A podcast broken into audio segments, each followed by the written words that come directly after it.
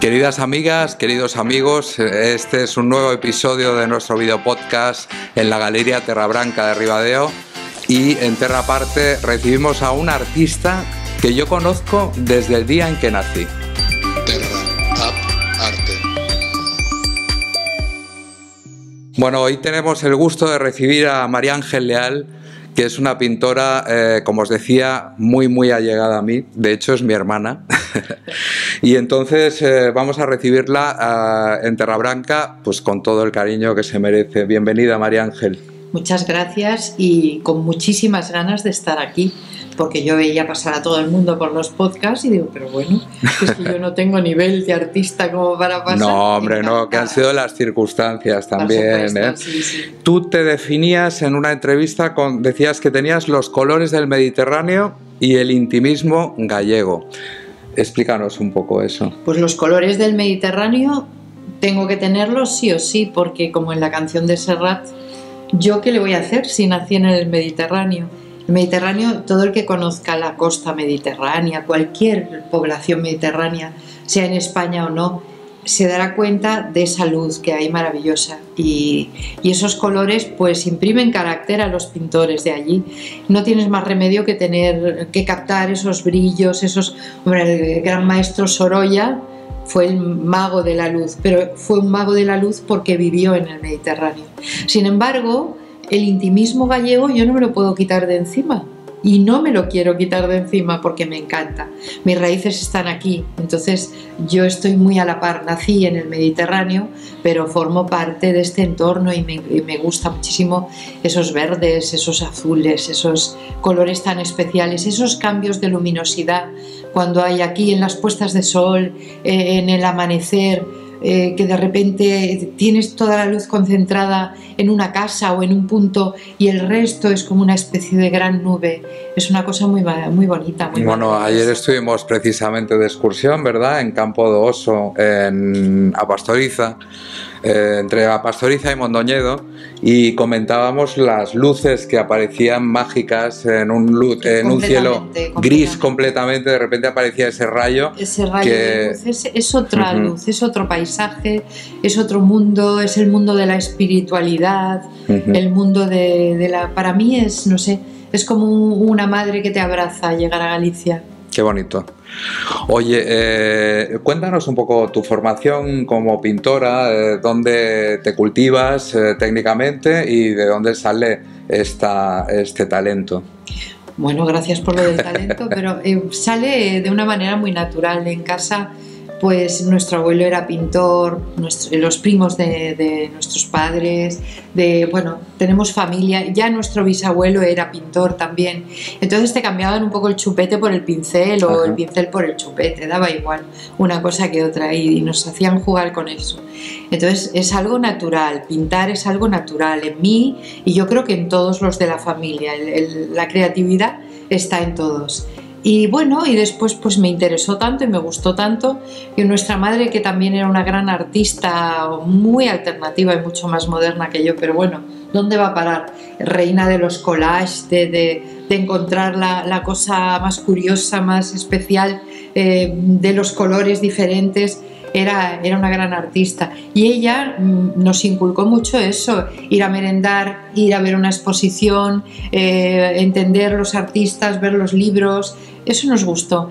Luego a los 14 años conseguí, después de dar mucha lata, que me apuntaran a la academia del profesor Tárrega, del maestro Tárrega en Barcelona, y ahí pues sí que aprendí muchísimo las técnicas y aprendí a dibujar fundamentalmente, a ubicar un- una imagen, a, a entender un lienzo y a abordar un, un trabajo un poquito clásico.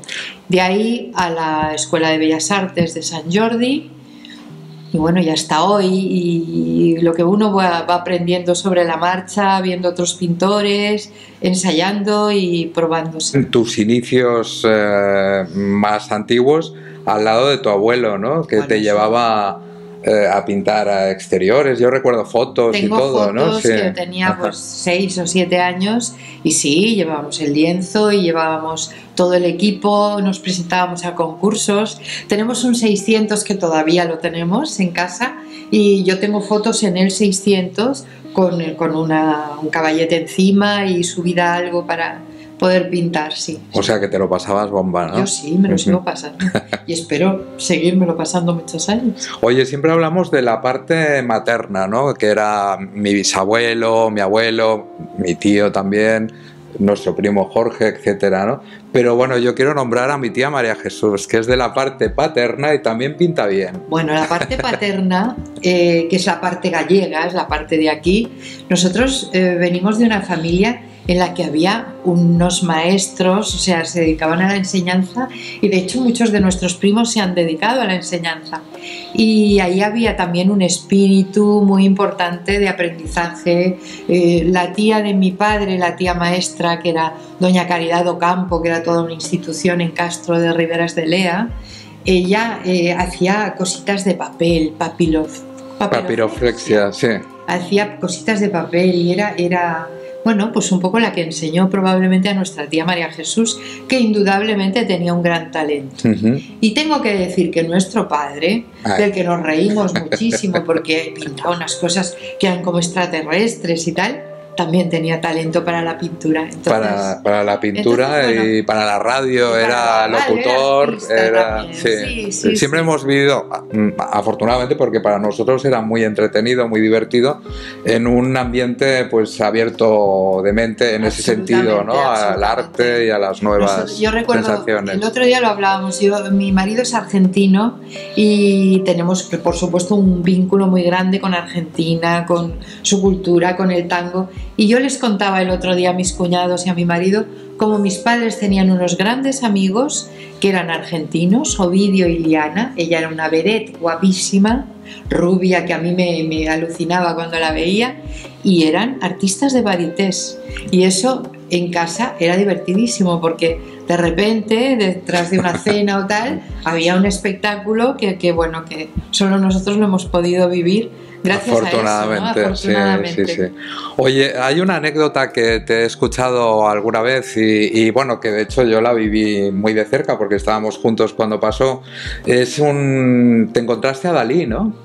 ¿Cómo fue eso? Eso fue, nosotros eh, religiosamente todos los años veníamos de vacaciones a Galicia, de Barcelona, que era donde vivíamos, a Galicia. Mi padre no podía con la morriña y era, aunque mi padre no vivió nunca en Galicia, porque era el típico gallego nacido en Cuba, que luego vivió en México, es decir, que, pero tenía esa, esa adoración que tienen y tenemos todos los que tenemos alguna raíz gallega por este mundo maravilloso de Galicia, ¿no? Entonces era siempre, siempre nuestras vacaciones pasaban por Castro y más tarde por Foz, donde mis padres compraron una casita que todavía tenemos y a nosotros nos encantaba ese viaje.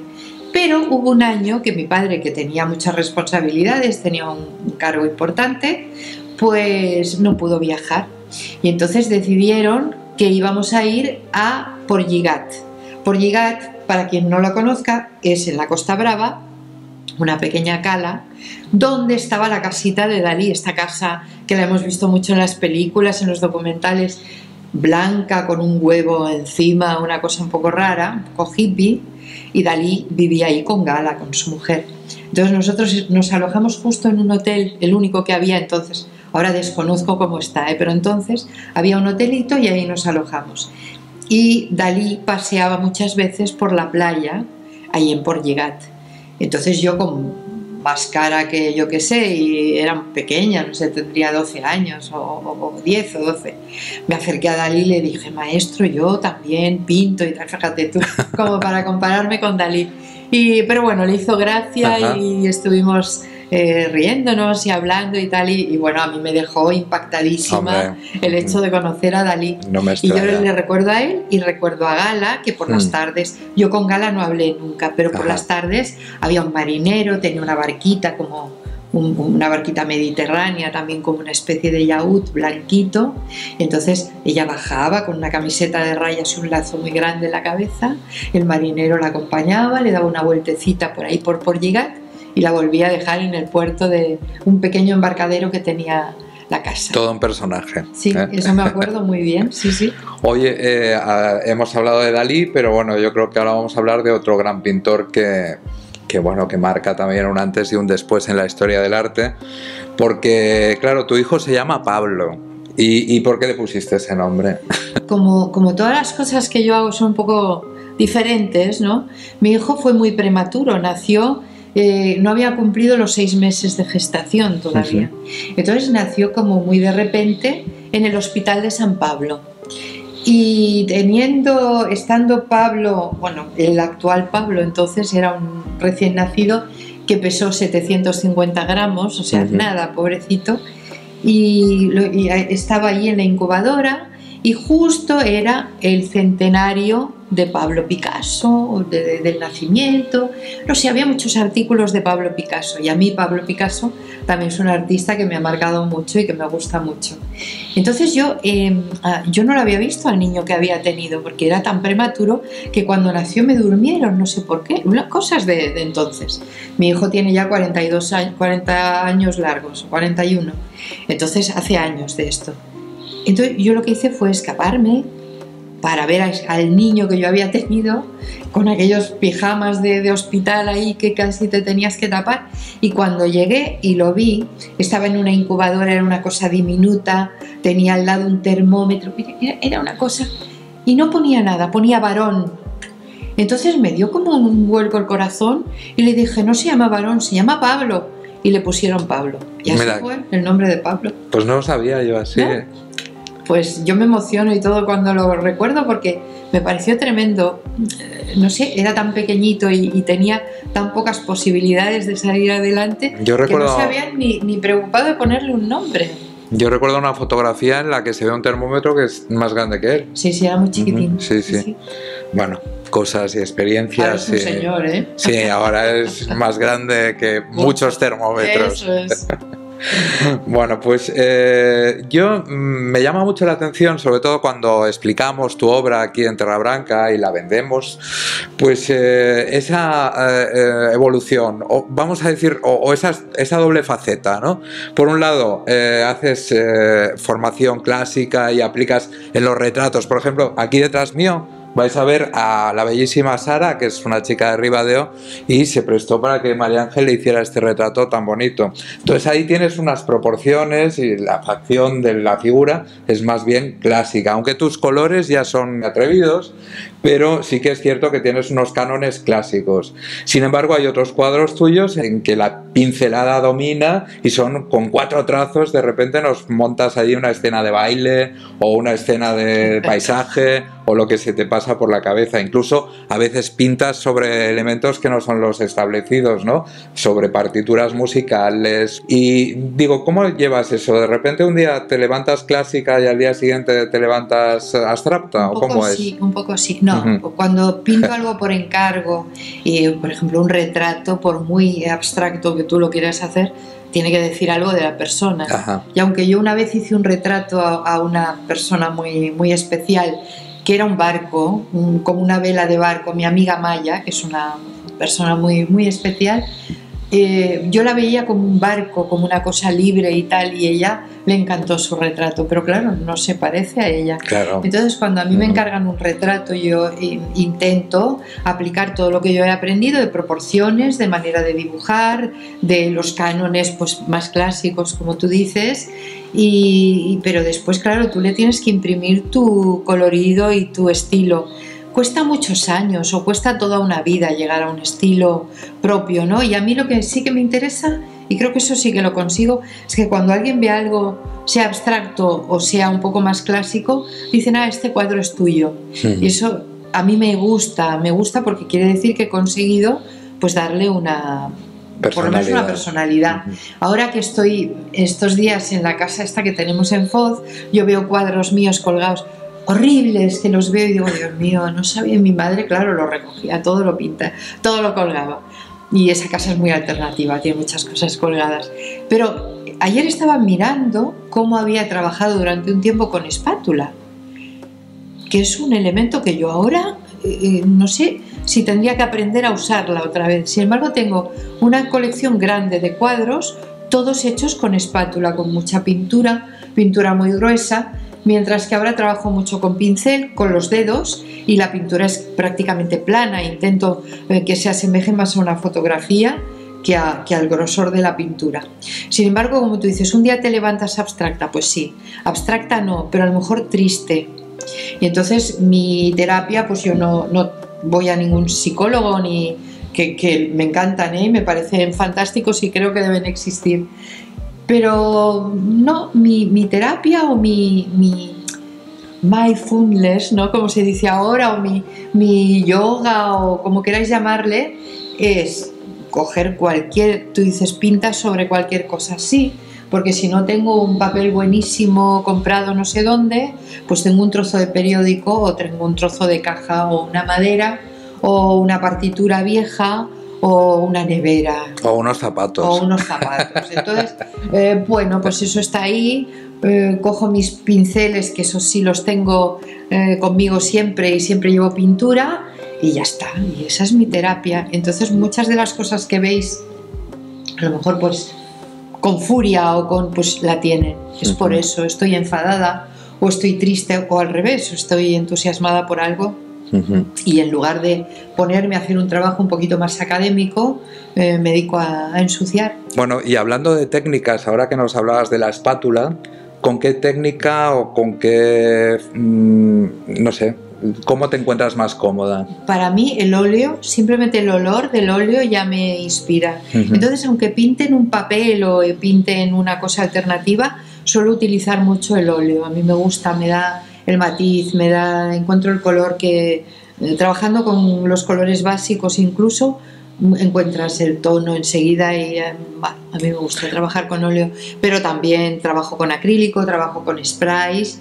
soy súper fan de los grafiteros, me parecen alucinantes, intento hacer alguna cosa también con sprays uh -huh. y, y, bueno, y después quizás lo que menos me, me lleva a mí es la acuarela, precisamente por la sutileza que tiene. Yo no soy sutil, soy, soy fuerte en el trazo, eh, incluso araño a veces el papel cuando dibujo, dibujo con mucha fuerza. Y entonces la acuarela para mí es algo, es muy bonito. Yo los buenos acuarelistas los admiro con toda mi alma porque quizás es la técnica que más me cuesta a mí. Bueno. Pero por lo demás, todo lo demás me encanta, con cualquier cosa que pinte. Pero cualquier día te animas, ¿no? También con la sí, acuarela. Sí, tengo, tengo acuarelas, he hecho sí. muchas acuarelas, pero esa sutileza, esa, esa delicadeza que requiere la acuarela yo no la tengo. Oye, eh, también has impartido clases de arte terapia, eh, sí. sí. y de talleres de pintura, ¿no? Sí, sí, sí, sí. Bueno, conferencias también. Conferencias, pues yo me he dedicado, claro, como, como la mayoría de los que pintamos y tal, durante muchos años yo he tenido otra profesión paralela, ¿no? Y entonces eh, he sido consultora de empresas muchos años y directiva de, bueno, nada, es una cosa aparte que no tiene nada que ver con el arte, pero no puedes, esa es mochila que llevas tú de, del arte te acompaña a todo. Entonces lo que sí he hecho y hago todavía es hacer cursos en los que de alguna manera hago un paralelismo de una obra de arte o conocida o, o por nacer con el mundo de la empresa, con el mundo de la organización, con los objetivos, con, con, con marcar objetivos, con, con, obtener unos beneficios, con rentabilizar. Todo esto lo, lo, voy analizando desde el punto de vista artístico. Entonces hago cursos para directivos en los que los directivos uh -huh. eh, tienen el reto de tener delante de ellos un gran lienzo en blanco y sobre eso vamos construyendo muchas cosas y muchas ideas. Uh -huh. Pero al margen también doy clases a niños y a personas más mayores. Eh, he dado clases muy bonitas a padres con sus hijos de dibujo. Y, y, bueno, tanto de técnicas como de cosas un poquito alternativas. De técnicas, por ejemplo, con los niños, cuando les explicas el arte, por ejemplo, renacentista o el arte medieval o yo que sé, arte muy antiguo, que ellos a veces se reconocen, pero a veces no. Lo que sí entienden muy bien es cómo se manejaban con los colores y cómo los fabricaban. Entonces hemos hecho talleres pues con sangre, con tierra, con, con con, hierbas, con- Sí. y hemos ido construyendo las pinturas, los óleos sobre eso. Tanto es así que una vez hicimos una exposición con unos niños que se nos llenó de hormigas porque era comestible completamente. Entonces, bueno, vas, vas trabajando, sí. Y el arte terapia, yo en una época de mi vida estudié trabajo social y tengo mucha relación con, con proyectos sociales y demás. Y me interesó mucho el, el arte como terapia. Hmm. Claro, es una cosa seria. El arte como terapia tiene un objetivo que es curar. Entonces, eh, a mí, como terapia, entre comillas, para calmar, para divertir, para acompañar, me va bien. Como terapia, terapia, me da mucho más respeto porque significa que la persona que está, con la que estás eh, se tiene que curar a través del arte o, o una parte de ella tiene que mejorar a través del arte. Y eso es mucho más serio. Hay grandes profesionales y yo los respeto por encima de todo. ¿El arte terapia sería para curar enfermedades solamente psíquicas o también físicas? Yo creo que todas las enfermedades tienen un componente psíquico, todas, Ujú. incluso las, las que te impiden moverte o las infecciones o cosas que pueden parecer pues que no tienen ese componente, pero eh, siempre nos dicen, anímate, o, Ya. ¿cómo te animas? Mm. O, bueno, pues eh, el arte sirve simplemente el color ya es una terapia para todos nosotros. Que un día te vistes de un color, otro día no te ves con ese ánimo y te vistes de otro.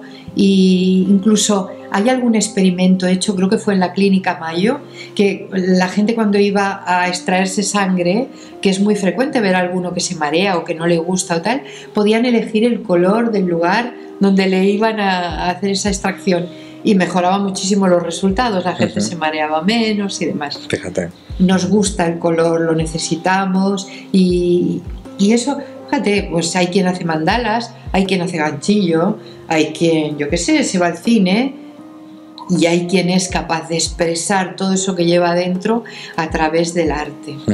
Yo, eh, no sé, yo admiro muchísimo a los eh, arteterapeutas o arterapeutas, no sé cómo se llaman, eh, eh, que consiguen sacar aflorar tantas cosas.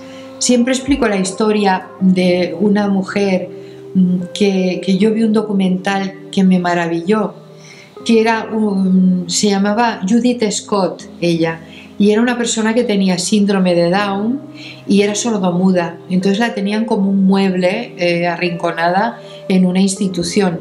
Su hermana gemela, que era una escritora estupenda y tal, dijo, no es posible que yo tenga todas estas capacidades y tal, y mi hermana, que nos hemos eh, desarrollado en el mismo útero, no sea, no tenga algo. A través de la arte terapia desenterraron a la gran artista que era eh, Scott. Y esta chica, esta señora, que ya se murió, eh, para sentirse artista, como no podía hablar, como no podía, se ponía un sombrero. Entonces el documental se llama ¿Qué tienes debajo del sombrero? Sí, que aquí tuvimos la suerte de, de sobre- disfrutar so- de una charla que nos diste. ¿eh? Sí, sí. Os pondremos también el enlace para que podáis verla. ¿eh? Por último, me gustaría que nos hablases de algún proyecto futuro o, o inmediato, no sé. ¿Qué nos puedes decir de, de lo que viene? ¿Cuál es el siguiente capítulo? Mira, el siguiente capítulo, eh, yo- el retrato es algo que me fascina en este momento. Me gusta mucho porque lo puedo además vestir de, muchas maneras, el retrato. Eh, no es un retrato clásico, es un retrato de lo que uno tiene dentro, de lo que hace, de lo que es capaz de, ver o de transmitir. Y entonces yo vivo en Mallorca y vivo en un lugar, en un pueblo también. Eh, una vez pinté unos personajes que eran una pareja de personas mayores que yo las veía todos los días sentadas, eh, charlando, eran dos hermanos, como tú y como yo, en un futuro. Y me gustaba, me gustaba cómo eran, cómo... les pedí permiso para retratarlos. Esas personas hice un retrato muy grande, se lo vendí a un señor alemán, se lo llevó a Alemania, pero yo sé que la reproducción de ese retrato está en Japón, en la India, en China, en Australia. Se ha vendido bueno, por muchísimo. no decir. Europa, muchísimo. Porque tiene un poco de alma. Entonces a mí se me ocurría eh, que quiero recoger ese tipo de personajes, tanto aquí como allí donde yo vivo, en la colonia de San Jordi, en Salinas, y eh, allí se hace una noche al año, se hace la Nit del Art, la noche del arte. Y este año yo llevé paisaje, llevé unas cuantas cosas de allí, de, de esa zona tan espectacular y tan bonita. Pero quizás, quizás me anime a hacer una colección de retratos de personajes muy emblemáticos y muy particulares de allí. Eso es una idea que tengo en la Ya. cabeza. Y la otra es continuar con mi eh, arte para directivos, que bueno, pues tengo Bueno, y con la Galería Terra Branca en Mallorca también. Ese ¿eh? ya es mi No hemos hablado de, de nuestra segunda Terra Branca, ¿no? Sí. Terra Branca está en un sitio muy bonito, Terra Branca Mallorca, es, eh, como decía María Ángel, en la colonia de San Jordi. Y allí pues eh, podéis ver también piezas de arte gallego, además de toda o de mucha obra de, de María Ángel. Eh, sí, mucha obra, un poco diferente a la que tengo en Terra Branca. Ribadeo, por lo que decíamos, son otros paisajes, son otros colores. Entonces, bueno, yo vivo, tengo la grandísima suerte de vivir en el sur de Mallorca, aguas cristalinas, queima ideal, la isla de Cabrera ahí como de una doncella dormida enfrente. O sea que no inspirarse es imposible. Bueno, no nos das ninguna envidia porque nosotros tenemos la inmensa suerte de vivir en Ribadeo. ¿eh? Y por eso vengo yo de vacaciones a Ribadeo. Ver esa isla pancha maravillosa, Fantástica. con su cordón Ajá. umbilical que la une a la, a la tierra. Ujú. En fin, yo no puedo hablar de Galicia porque se me, se me llenan los ojos de, de emoción. Muy bien, pues María Ángel, ¿algo más que añadir a nuestros video oyentes? Pues eh, nada, simplemente lo que ya os he dicho, que estoy feliz aquí, que estoy muy contenta, que tenía muchísimas ganas de, estar aquí, de volver a Galicia, que no había tenido este año oportunidad de, de dar un salto y que aunque los aviones nos acercan mucho, pues nos separa un mar y nos separa muchos kilómetros y que bueno, como ya he dicho antes, aquí estoy en mi casa. Bueno, pues yo voy a despedir es- el video podcast de esta semana o de estos días, porque lo vamos sacando más o menos cuando podemos. De otra manera, la habitual, te quiero mucho. Yo más. Bueno, pues hasta pronto, nos vemos en el siguiente episodio. No podéis faltar, ya veis que esto va a más.